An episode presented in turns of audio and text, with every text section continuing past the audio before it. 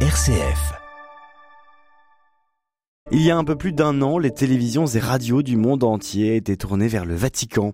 Le Saint-Siège annonçait la mort du pape émérite Benoît XVI à l'âge de 95 ans, au terme d'une longue maladie. Considéré comme le plus grand théologien de son temps, Joseph Ratzinger devenait le pape Benoît XVI en 2005, avant, souvenez-vous, hein, de renoncer à sa charge pontificale huit ans plus tard en 2013. Aujourd'hui, Benoît XVI laisse encore une empreinte indélébile de son passage au Vatican, Grégoire Gindre. Oui, Pierre Hugues, et ça, les fidèles de l'Église catholique l'ont bien compris. Le 5 janvier 2023, il y a près d'un an, lors des funérailles du pape émérite, il réclamait d'élever Benoît XVI parmi les saints.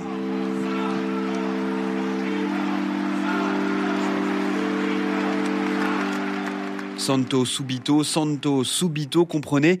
Canonisez-le tout de suite, preuve de l'héritage fort laissé par celui qui était euh, consultant lors du Concile Vatican II. Un an plus tard, aucun processus de canonisation de Benoît XVI n'est encore enclenché, mais l'enthousiasme de la foule ce jour-là témoigne de l'héritage laissé par euh, Joseph Ratzinger. Pour Bernard Lecomte, écrivain de l'ouvrage Benoît XVI, le dernier pape européen, Joseph Ratzinger était le pape du XXIe siècle qui incarnait la doctrine de l'Église. Écoutez il restera dans l'histoire comme un pape plutôt conservateur, euh, plutôt même parfois dogmatique, et en même temps euh, un pasteur qui a fait évoluer l'Église et je pense notamment à euh, cette formidable surprise qui a été le jour où il a démissionné, jugeant que dorénavant euh, un pape trop vieux, incapable de diriger l'Église, ça n'était plus possible. Voilà, si vous voulez, un petit peu cette, cette image qui restera dans l'histoire de ce vieux pape allemand, théologien émérite et incontestablement un pape conservateur. Benoît XVI, un pape conservateur qui se plongeait dans la lecture de textes saints, éminemment théologiens également, mais qui savait être aussi en avance sur son temps. Il a laissé quelque chose qui malheureusement est déjà un peu oublié, mais il ne faut pas oublier précisément que ce pape a été le premier à lutter avec acharnement contre les abus sexuels, contre la pédophilie dans l'Église. Le temps passe et la mémoire aussi, mais il ne faut jamais oublier que c'est Benoît XVI, qui s'appelait encore le cardinal Ratzinger, qui a mis à jour ces scandales dans les dernières années de Jean-Paul II, et que c'est lui qui a fait le maximum pour que la vérité soit faite, pour que les dossiers remontent à Rome.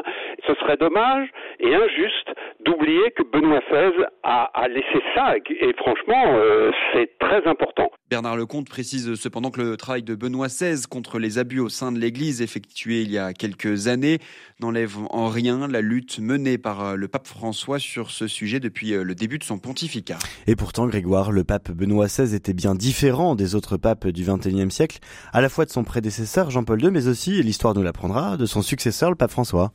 Oui, on peut même euh, parler de rupture entre les différents pontificats, d'abord avec son prédécesseur, le pape Jean-Paul II. Jean-Paul II, ne l'oublions jamais, quand il avait été jeune, il avait été acteur.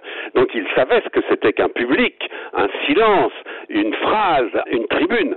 Benoît XVI, c'est exactement le contraire. Il laissera l'image d'un pape intellectuel, un pape habitué aux amphithéâtres où on rencontre les étudiants un par un ou deux par deux pour discuter d'une thèse.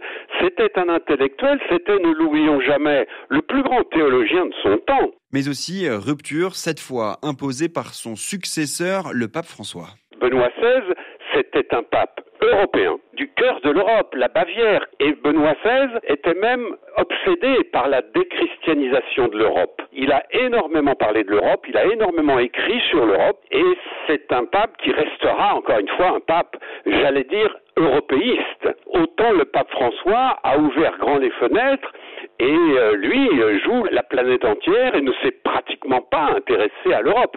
Pour lui, l'Europe, c'est un continent égoïste et riche, au contraire, Benoît XVI, c'était le pape de l'Europe, le pape qui faisait très attention à toute l'histoire de l'Europe et de l'histoire du christianisme. Un an après euh, sa mort, on se souvient donc du pape Benoît XVI, davantage comme un pape européen, évidemment, héritier du catholicisme du vieux continent, au dogme et à la doctrine intouchable, plutôt qu'un pape euh, pasteur comme Jean-Paul II, comme euh, pape François, qui accompagne et emmène l'Église dans le monde dans lequel elle évolue. Le pape Benoît XVI, le plus grand théologien de son temps. Merci beaucoup Grégoire Gendre pour l'actualité chrétienne.